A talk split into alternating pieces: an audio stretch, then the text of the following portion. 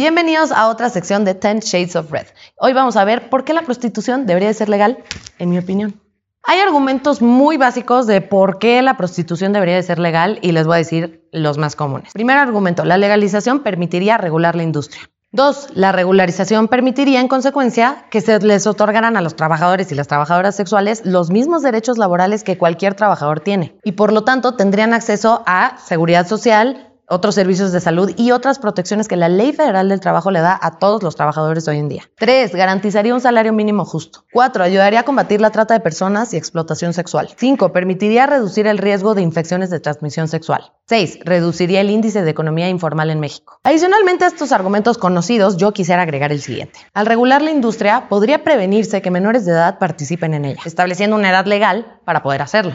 Ahora, existen varios argumentos en contra. El primero y el más común, que la legalización aumentaría la cantidad de personas que se dediquen al trabajo sexual. Sin embargo, países donde la prostitución es legal, como Holanda, han probado que el aumento no ha sido significativo después de la legalización. Y es que a veces pensamos que porque algo es legal, automáticamente es bueno, pero realmente no. Legalizar algo es simplemente poner las reglas del juego claras y velar por los derechos de personas que hoy en día están desprotegidas. En este sentido, considero que la opinión moral debería de pasar a un segundo plano, porque podemos o no estar de acuerdo con la prostitución, pero no por eso debemos de desproteger a los trabajadores y las trabajadoras sexuales. Aunque si los argumentos que te acabo de decir no te terminan de convencer, vámonos a algo más filosófico. Si bien existe el argumento de que la prostitución contribuye a la objetificación de la mujer, la verdad es que esto es algo que se debe de tratar desde la educación en casa. Pero no por eso vamos a ignorar que el Estado tiene una obligación de proteger a estas personas porque se lo merecen. Que si no, pues ¿para qué está el Estado? Además, no seamos hipócritas. Muchos utilizan la palabra objetificación y ni saben qué significa. Porque de entender su verdadero significado, comprenderían que objetificamos mucho más allá de la prostitución. Lo hacemos con las modelos, con los actores, bailarines, deportistas, etc.